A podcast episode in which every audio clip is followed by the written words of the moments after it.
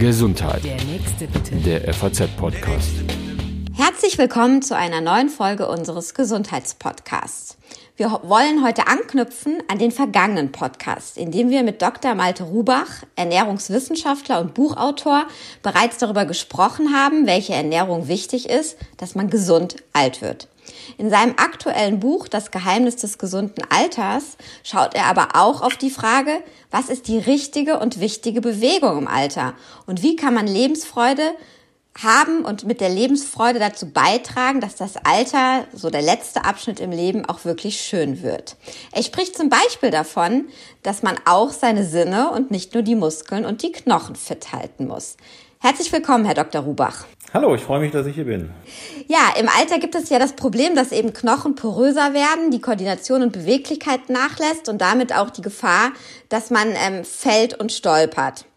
Ähm, deswegen sagen Sie, müssen Menschen vor allem ihre Koordination im Alter trainieren. Ähm, machen Sie da mal ein Beispiel. Ich bin 65 Jahre alt und eigentlich fühle ich mich ganz gut, aber ich habe das Gefühl, so ein bisschen baue ich ab. Was kann ich dann für meine Koordination tun? Ja, also das ist genau das richtige Alter. Ähm, vielleicht fünf bis zehn Jahre früher kann man das auch schon machen, aber als allererstes würde ich da mal so einen Rundum-Check-up machen. Also ich würde zum Ohrenarzt gehen, um mal mein Gleichgewichtssinn, äh, sozusagen prüfen zu lassen. Das ist ganz wichtig. Auch für die ähm, sozusagen äh, Alltagsbewegung, äh, wie sicher fühle ich mich, wie bewege ich mich. Dann auch zum Augenarzt und dort mal den Sehapparat untersuchen lassen. Ähm, und dann hat man schon mal zwei sehr wichtige Sinne äh, zumindest gecheckt und kann gegebenenfalls da nacharbeiten, bevor man dann zu dem äh, ja etwas aktiveren Part kommt, nämlich dann geht es darum, sich mal beim, ähm, ja, beim Kardiologen letztlich vorzustellen, um zu gucken, was habe ich denn ähm, für einen Status bei meiner ähm, Leistungsfähigkeit, bei meiner kardiovaskulären Leistungsfähigkeit. Wo muss ich jetzt ansetzen? Und ähm, der kann letztlich dann auch so ein bisschen ähm, eine Grundanamnese machen, was mein Bewegungsapparat betrifft und gucken, ähm, ob ich nicht ähm, besser mal mit dem Krafttraining anfange, bevor ich mich in die äh, ja, mit, mit einem kleinen Ausdauerprogramm, Ausdauersportprogramm beschäftige oder ob ich direkt einsteigen kann, auch in ein Ausdauersportprogramm oder beides parallel mache. Also man muss letztlich einfach mal so ein, äh, so ein Grundprogramm äh, an Check-ups starten, wie bei einem Auto, das ich regelmäßig warten lasse und dann kann ich wirklich gezielt ansetzen. Also das heißt, so wie ich mir das jetzt eben eigentlich vorgestellt habe, äh, Sie sagen jetzt, naja, für die Koordination stellen Sie sich auf ein Bein und gucken mal, wie lange Sie stehen. Das wäre der absolute Fehler, Fehler, direkt so anzufangen, sondern ich muss tatsächlich erstmal gründlich checken, wie fit bin ich, wo liegen meine Schwächen, bevor ich mit Sport und äh, ja, Fitnessübungen beginne. Genau, um äh, einfach zu zeigen, äh, ich zu wissen, wo stehe ich überhaupt gerade. Denn diese äh, A, die Sinne, das, das Sehen und das Hören und auch die Möglichkeit, überhaupt mich ähm, zu bewegen in der richtigen Form. Ähm, das ist eigentlich das Allerwichtigste, um dann von da ausgehend Verbesserungen zu erzielen. Denn äh, viele Menschen sind einfach aufgrund einfach ja der, der, der, des Glaubens oder auch des Bewusstseins, dass es ihnen eigentlich so weit ganz gut geht, ähm, diesem schleichenden Prozess auch des Abbaus unterlegen. Das ist jeder, das, das bin ich, das sind Sie.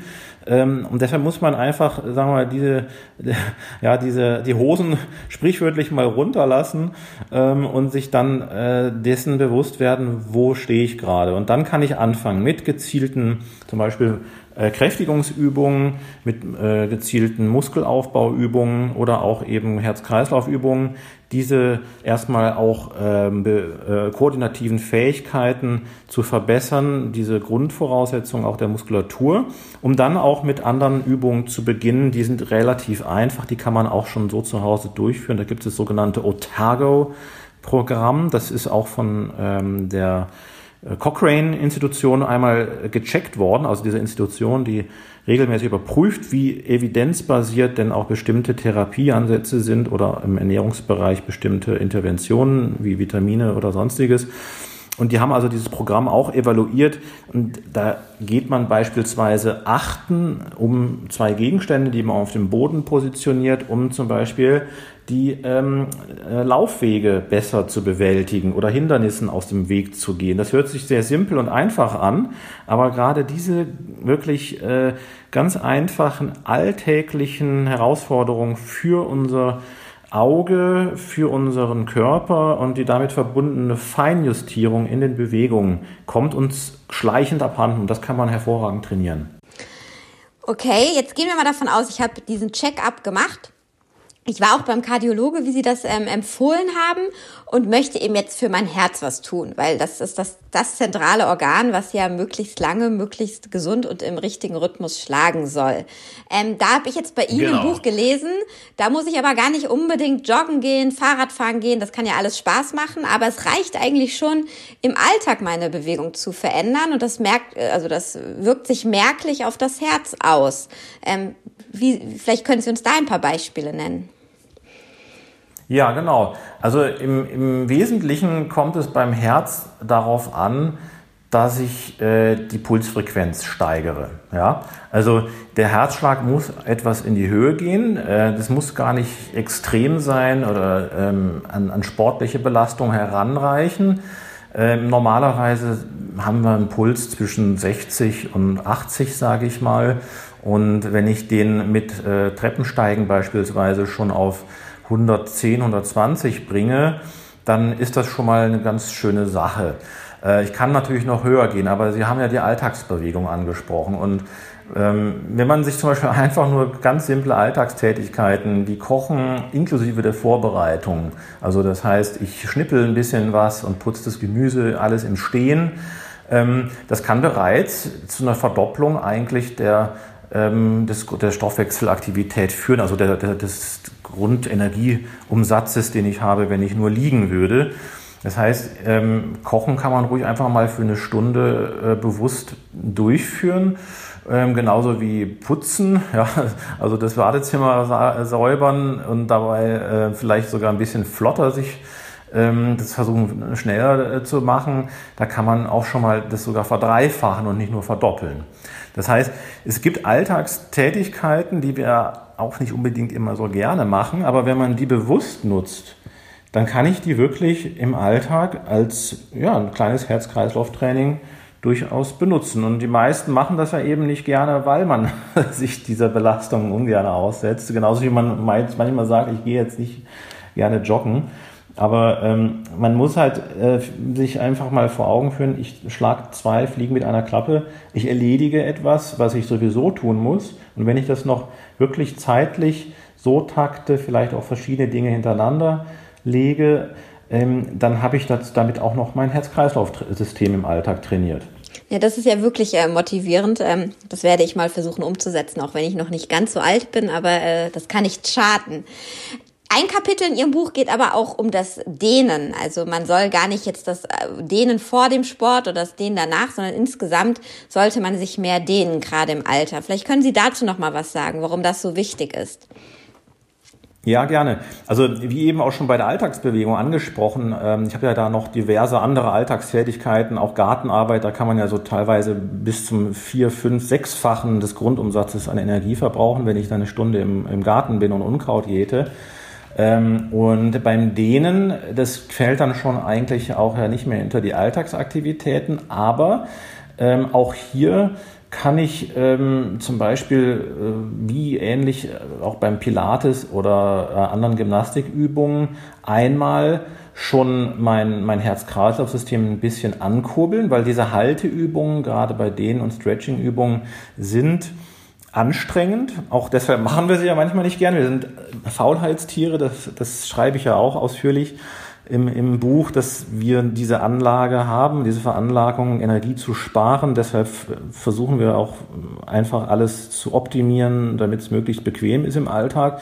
Aber das Dehnen bietet halt doppelt äh, auch wieder ähm, einen Vorteil. Einmal, wie gesagt, diese Stimulation des, des, des Stoffwechsels, weil es nun mal anstrengend ist. Und zum anderen fördert es aber auch die Durchblutung eben dieser wichtigen Organe der Mus die Muskulatur nämlich. Ja, das ist ja ein Organ, ein Gewebe und das muss auch fit gehalten werden. Das gelingt, wenn es möglichst gut durchblutet ist, dann ist sie leistungsfähig und auch die Sehnenansätze, also da, wo die Muskeln an dem Knochen angetackert sind, sage ich jetzt mal, ähm, ist häufig Ursache dafür, dass Menschen sich nicht gerne bewegen, weil mal eine Entzündung da entsteht. Aber je besser auch das alles durchblutet ist, desto geringer ist das Risiko für Entzündungen im muskulären Bereich, im Gelenkumfeld. Äh, und somit hat denen also eine sehr wichtige Funktion, ähm, um das einfach regelmäßig äh, fit zu halten, gut durchblutet zu halten. Mhm.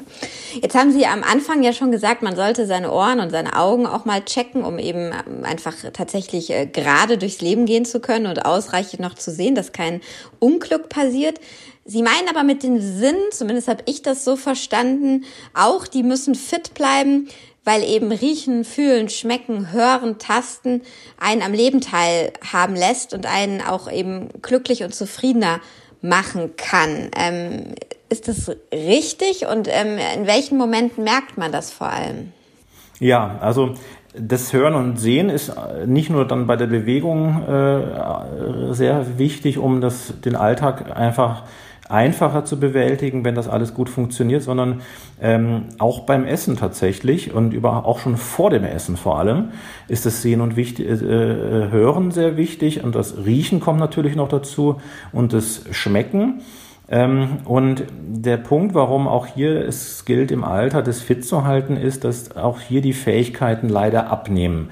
Äh, vor allem beim Riechen ist es so, dass unsere Geruchszellen ähm, sehr schnell proliferierendes Gewebe ist, also die erneuern sich alle paar Tage und alles, was sich so schnell erneuert, wird leider mit dem Alter, wie alles, ein bisschen langsamer. Und irgendwann wird es so langsam, dass ähm, ja, man davon ausgehen kann, so ab 75 aufwärts ist der Geruchssinn, wenn man ihn nicht komplett äh, versucht zu erhalten, irgendwie verschwunden. Deshalb sind dann die Menschen auch so sehr auf ähm, geschmackvolle Speisen, die gut gesalzen sind, aus oder ja, unser Fettgeschmack angeregt wird oder auch ähm, eben andere Geschmacksrichtungen wie süß und, und manchmal auch sauer. Aber süß und salzig sicherlich am meisten. Und deshalb können wir quasi auch diesem ja nicht immer gut tuenden Ausweichmoment, äh, also auf diese Geschmacksrichtungen oder, oder fettes und salziges und süßes Essen auszuweichen, etwas besser begegnen, wenn wir die Sinne fit halten. Also alle, vor allem das Riechen und aber auch natürlich einen Geschmackssinn. Und das Riechen halte ich einfach fit, indem ich regelmäßig zum Beispiel an Kräutern und Blumen im Garten rieche oder Parfüm benutze oder wie halte ich mein Riechsinn fit? Also eigentlich funktioniert der ja, hat man das Gefühl einfach so nebenbei. Ja, das ist ja genau der, der Trugschluss, äh, weil äh, natürlich, es geht jedem so, der sagt, oh, das riecht aber hier äh, gut und äh, oder das riecht nach diesem oder jenem und dann denkt man, na, das funktioniert ja alles eigentlich recht gut, aber ähm, es gibt tatsächlich äh, bestimmte Trainingsmethoden. Es gibt da eine, die ist sehr gut konzipiert ähm, von einem äh, Professor von der Uni Münster. Ähm, das sind bestimmte Riechsets, die man tatsächlich ähm, äh, nutzen kann mit unterschiedlichen Geruchsnoten, um jeden Tag fünf Minuten ähm, diese bestimmten äh, Gerüche in bestimmten Konzentrationen ähm, ja, wahrnehmen, die Wahrnehmung zu trainieren, dieser Gerüche, diese Aromen. Und das sind Aromen, die auch in natürlicher Weise vorkommen, auch in Lebensmitteln oder Kräutern und Gemüsen und so weiter, äh, wo man dann im Alltag, äh, auch wenn man dann schmeckt oder Essen, äh, Essen äh, isst, und wir sagen immer, es schmeckt, wir meinen aber auch häufig, es ist eigentlich die Aromen, die uns in die Nase aufsteigen, die dann eben auch viel besser wahrnehmen kann. Das ist das eine, man kann es also gezielt trainieren mit solchen Geruchsproben und Aromastiften. Ähm, zum anderen ist es aber auch ein sehr wichtiger Faktor, frisches Essen wirklich selber zu äh, verarbeiten, zuzubereiten.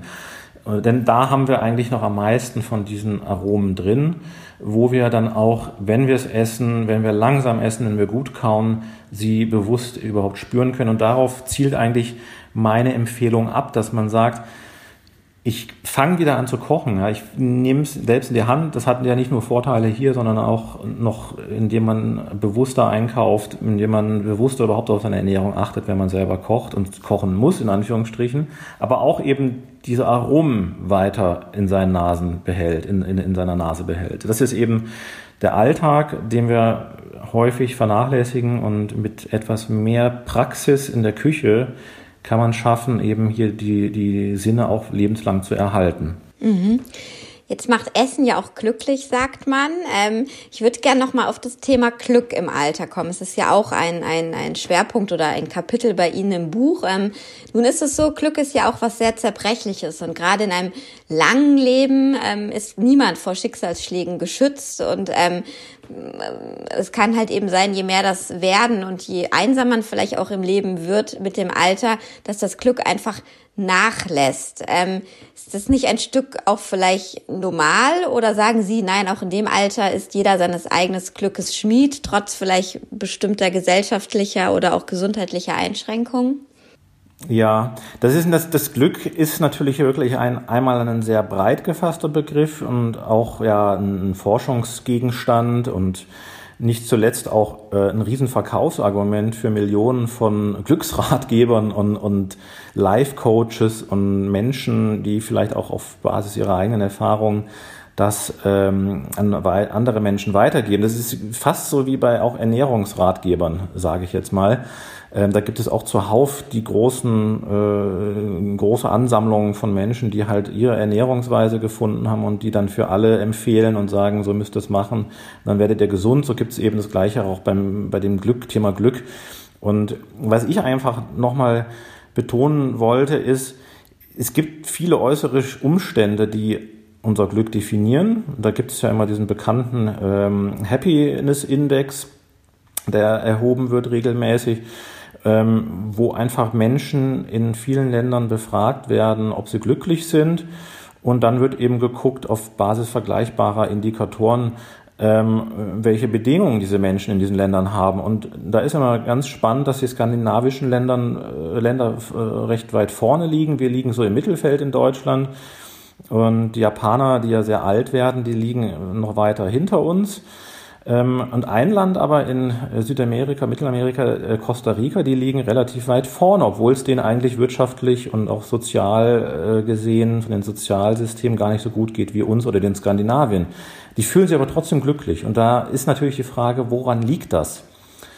Ähm, und meine Frau, die stammt aus Brasilien, die hat auch ja das ein oder andere in dem Buch beigetragen und mir da auch immer wieder äh, ein bisschen als Orientierung gedient, weil wenn man auch gerade in eine andere Umgebung kommt, die sich mit neuen ja, Eindrücken natürlich verbinden lässt und auch ganz andere Standards hat, äh, jetzt in dem Fall zum Beispiel Deutschland und Brasilien, dann findet man sehr schnell zurück zu seinem eigenen persönlichen Glück, nämlich die kleinen Dinge im Alltag, die einem ähm, ja Genuss vermitteln, die einem hier und da das Gefühl von Glück vermitteln.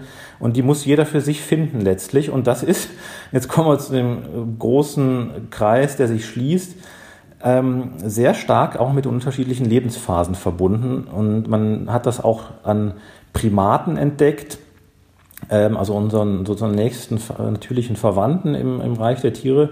Äh, das trifft aber auch auf uns zu, dass wir einfach nach Überwindung dieses ja oft als Midlife Crisis bezeichneten Alters, äh, Alters zwischen äh, ja, 40 und, und, und 50 oder ein bisschen darüber hinaus ähm, wieder automatisch glücklicher werden, also uns selbst wieder als glücklicher empfinden, auch wenn die Bedingungen sich nicht groß geändert haben, die Umgebungsbedingungen. Das heißt, wir alle haben eigentlich den Schlüssel in der Hand nach Bewältigung auch dieser Krisen, die jeder wohl irgendwann mal hat in seinem Leben, wieder glücklicher zu werden.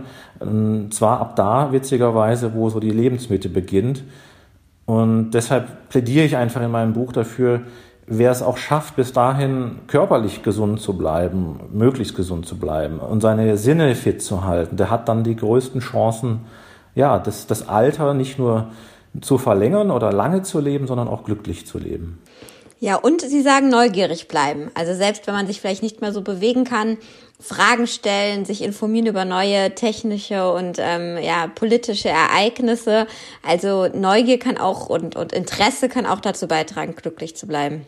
Genau, glücklich zu bleiben und dann sind wir auch schon wieder beim Sinne trainieren. Also ich empfehle ja wirklich jedem äh, dieses super breite Angebot an ähm, Kursen inzwischen, Kochkursen, Sommelierkursen, was auch immer da angeboten wird äh, mal zu nutzen, wo man von auch Profis dann präsentiert bekommt, wie unterschiedlich Käsesorten schmecken können oder wie unterschiedlich Brotsorten schmecken können oder selbst natürlich Wein und Bier gehört auch dazu. Ja, das ist ja gar nicht schlecht, auch ähm, sich da mal zu, zu schlau zu machen, wie, wie unterschiedlich solche Produkte sein können um dann wieder seine Sinne zu trainieren. Ja?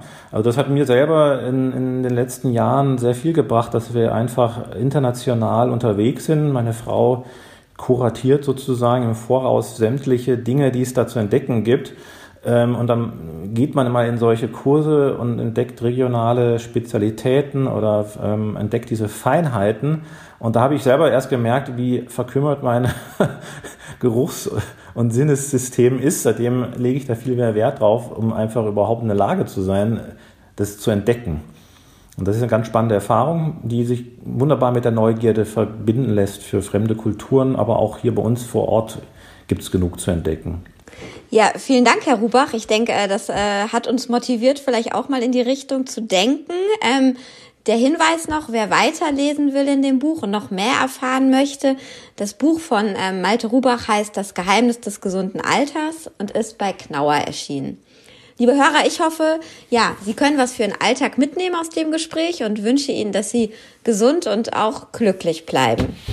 Gesundheit. Der nächste bitte. Der FAZ-Podcast.